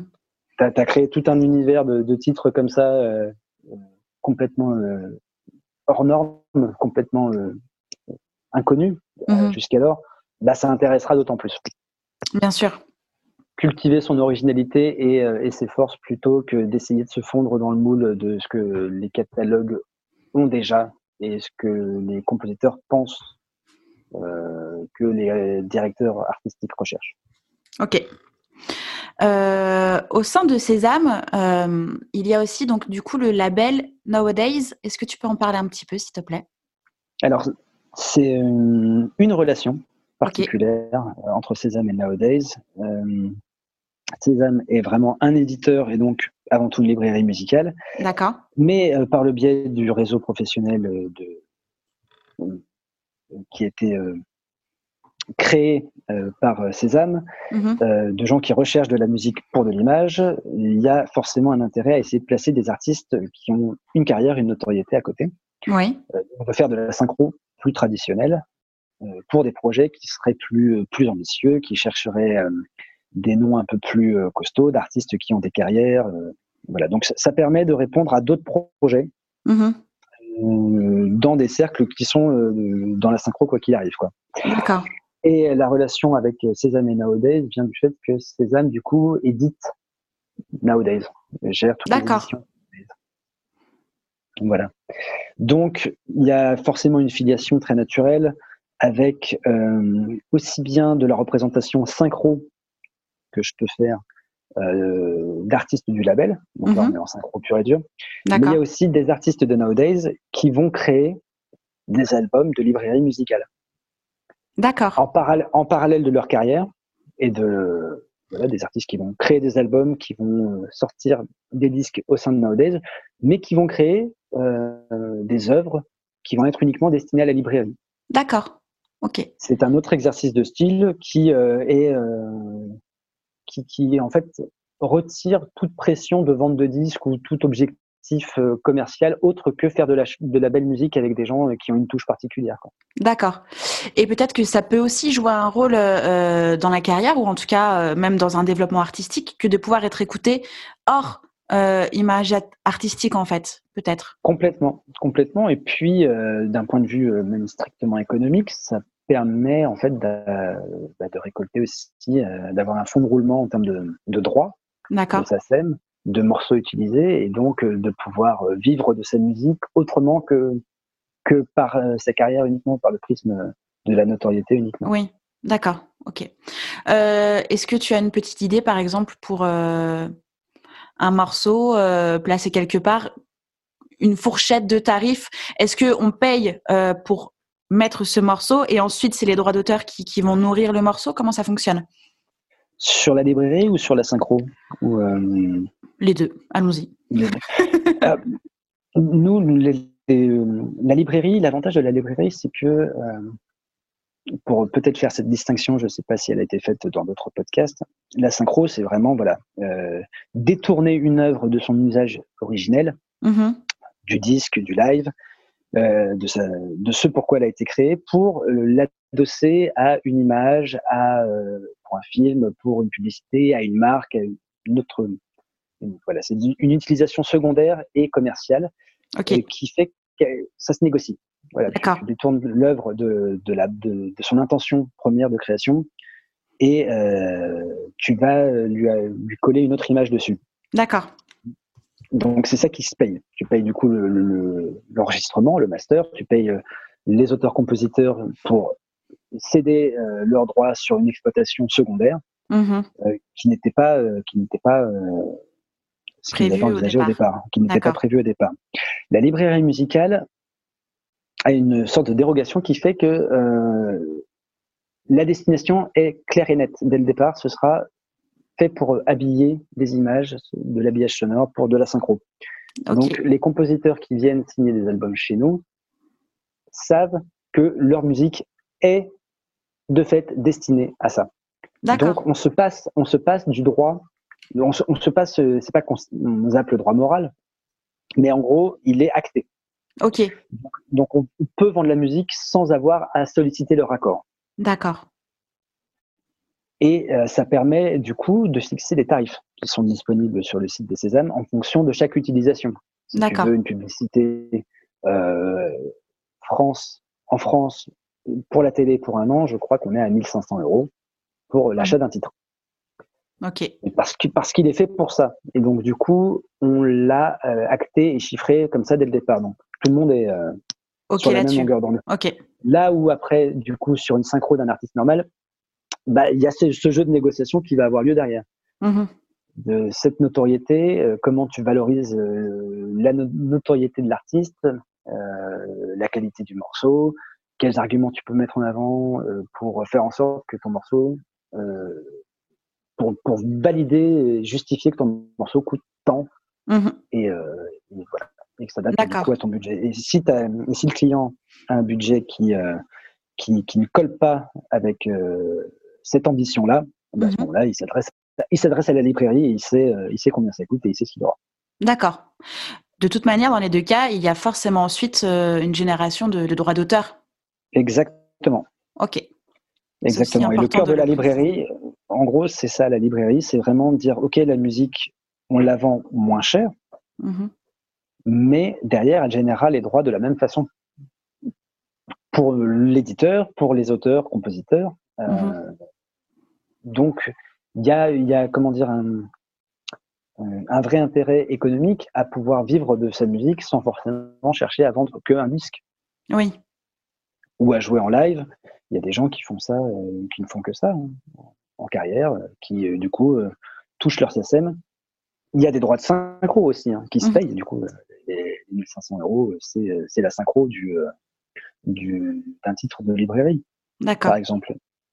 C'est juste que c'est acté et que du coup, le but, c'est d'en faire le plus possible et d'avoir le plus de projets euh, qui soient diffusés et donc de, de générer le plus de droits d'auteur possible. C'est du quantitatif, si je dirais, Oui. mais que je, je ne mets pas en opposition au qualitatif. D'accord. Euh, voilà. Ça reste très qualitatif, c'est juste que c'est un usage particulier, que maintenant, il y a tellement de supports et euh, d'utilisation musicale qui sont faites que bah, peut y avoir des droits à récupérer sur euh, beaucoup, beaucoup, beaucoup de, de territoires euh, et euh, de supports. Et donc, voilà.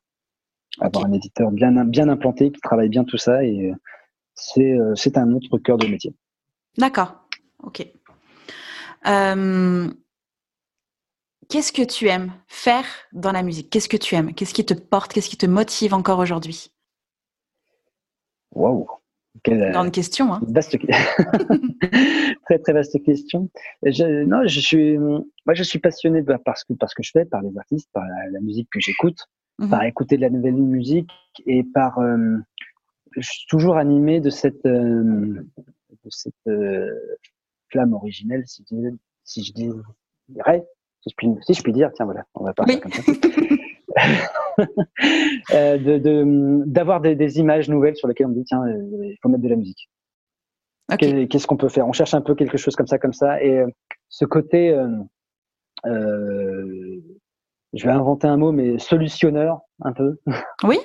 apporter, apporter une solution comme ça, euh, musicale à quelqu'un qui, qui en a besoin, ça, ça, ça m'éclate. Vraiment. C'est trop chouette, j'aime en plus, beaucoup hein. trava- Ah ouais, je- je- je- il y, a, il y a un côté très ludique.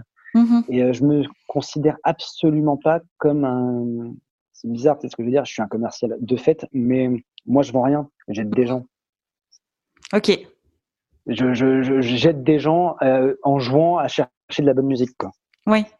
Tu vois, c'est déjà une différence de posture dans le, dans, la, dans, dans le commerce, dans la commercialité, si on peut dire ce mot-là.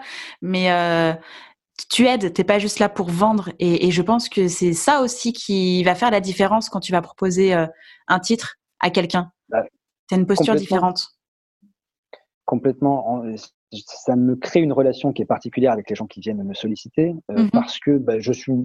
J'ai, En fait, on, on est là tous. Certes, on a des objectifs. Euh, commerciaux, on a un travail à rendre, etc. Mais on est avant tout passionné de musique et quand on parle ce langage-là, avant de parler le langage du, du chiffre, Oui, bah, tout le monde s'y retrouve beaucoup plus. bien sûr. c'est, plus ludique, c'est plus sympathique.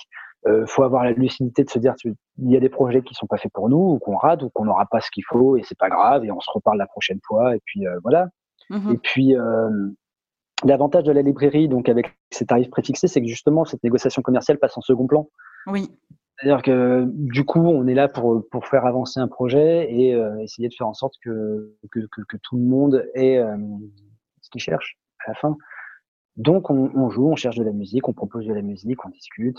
Euh, on essaie de convaincre les personnes de dire mais ce morceau-là est quand même vachement mieux, écoute-le bien. Et puis, il y a, y, a, y, a, ce côté-là qui, qui, me, qui reste et qui m'anime dès le départ. Et, ça combine en fait une passion pour euh, pour la musique et puis pour pour les gens, tout mhm. simplement, d'essayer de, de discuter avec eux, de les comprendre, euh, et puis euh, de faire que tout, tout ce temps qu'on aura d'échanges et de relations ensemble euh, sur un projet à un moment donné soit une chouette expérience pour chacun. Absolument. Voilà. Ok.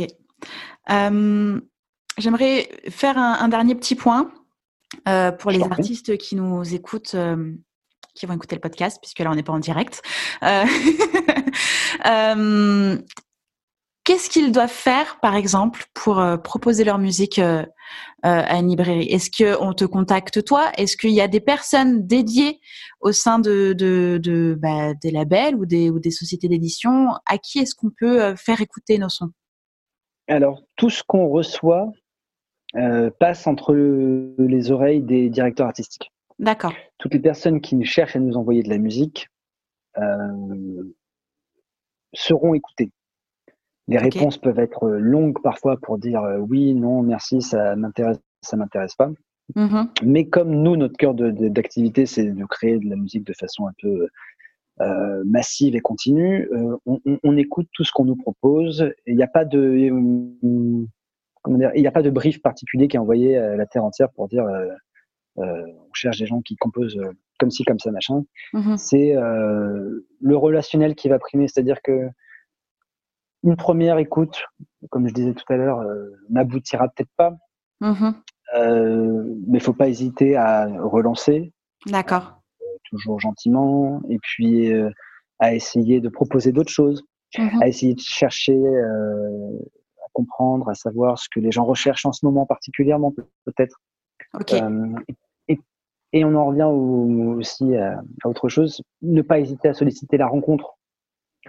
Et à dire, voilà, euh, si on peut se voir, boire un café, discuter, comment vous fonctionnez, euh, est-ce que je peux vous passer un truc Le contact, on reste des gens, on reste des êtres humains et qu'on on a besoin, on a besoin de, de se parler aussi et que ne jamais être, comment dire, euh, euh, c'est ce que je dis toujours aux gens euh, qui parfois ont peur d'appeler. Mhm.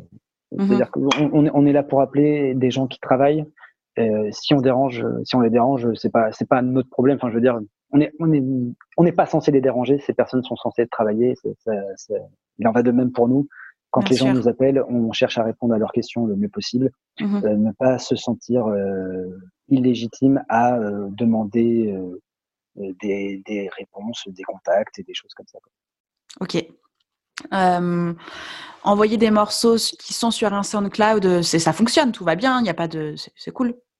Ah oui, oui, bien sûr. Après, dans, dans, les méthodes maintenant, le SoundCloud, les liens, les liens téléchargeables, streamables et téléchargeables, type mmh Dropbox, Disco, ce genre de choses, sont toujours plus efficaces parce que à un moment, c'est bien de pouvoir, euh, quand on écoute quelque chose, qu'on se dit que c'est intéressant et pertinent et qu'on a envie de le mettre de côté, mm-hmm.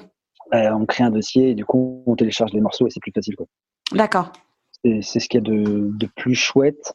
Et puis, euh, ce que je dis aussi régulièrement, éviter trop de blabla en fait. On pas, on a, affaire à des gens qui, aussi bien en agence que les DA de, de, librairies ou d'autres labels qui sont très sollicités, qui écoutent toujours beaucoup de musique, mhm. et qui doivent, euh, à qui on demande, demande de, rendre beaucoup de compte en final euh, par rapport à ça. Euh, le moyen de faire le plus succinct possible. On n'est pas là pour faire du storytelling ou, ou expliquer toute la genèse d'un projet particulièrement. C'est la musique qui va parler, envoyer quelques morceaux bien sentis, avec deux trois mots dessus, pas la peine de faire des paragraphes trop long que les gens ne lisent pas, de toute façon. Oui, puis enfin, faut faire gagner du temps à tout le monde, hein, de toute manière. C'est ça. Et dans nos, enfin voilà, dans notre objectif de comment dire, réussir à parler à un DA qui fait de la librairie musicale et pas de la promotion d'artistes, donc du coup essayer d'être concis et parler son langage. On ne mhm. cherche pas à développer des carrières, on cherche pas à, envisager euh, des albums euh, qui vont sortir en disque. Donc, adapter son discours, je pense, en fonction de ce qu'on recherche. D'accord. Très intéressant. Et, pour les futurs ou les, nouveaux professionnels euh, qui peuvent nous écouter, euh, quel est ton meilleur conseil pour, euh, pour évoluer et construire son propre chemin, son, sa propre carrière au sein de l'industrie musicale? Eh bien, multiplier les expériences mmh pour, je pense, avoir une bonne vision de chaque secteur, de chaque partie de cette industrie qui est foisonnante de plein de métiers, qui vont de gens qui euh, montent des scènes euh, pour faire des lives, à des gens qui euh, managent des artistes, à des gens qui éditent de la musique pour de l'image. Il y, a beaucoup de choses à faire, donc ne pas hésiter à s'intéresser à, tout ce qui peut être possible de faire dans cette, dans cette industrie. Mmh Multiplier les contacts. Aussi, ne pas hésiter à solliciter les gens pour les rencontrer. Hein, même si ça paraît pas euh, intéressant de prime abord euh, parce qu'on n'a pas forcément de, choses concrètes à discuter. Euh, il y a des expériences à partager, il y a des contacts à prendre, il y a des, des passions à échanger aussi tout simplement. Oui. On est là pour, pour, pour parce qu'on aime la musique et qu'on trouve ça chouette et qu'on a tous envie d'en vivre et, de faire des, des, des chouettes carrières dedans. Et puis et puis de l'abnégation, hein, de croire en soi.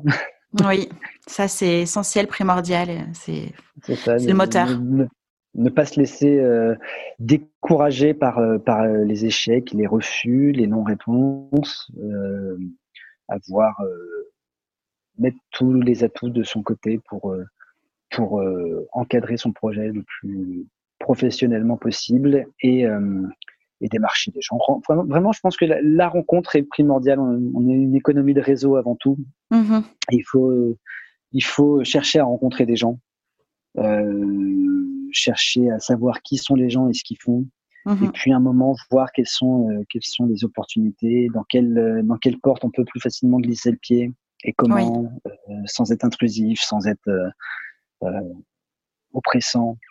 Il y, a, il y a toujours plein de d'opportunités qui peuvent se créer euh, simplement avec euh, la bonne rencontre. Absolument. Je puis soi. Je ne peux que être d'accord. Enfin, c'est. J'enfonce des portes ouvertes, hein, mais Oui, mais c'est important de le rappeler. C'est pas parce qu'on est hyper digitalisé que bah, une poignée de main, euh, ça s'oublie quoi. Même en tant que coronavirus, mais.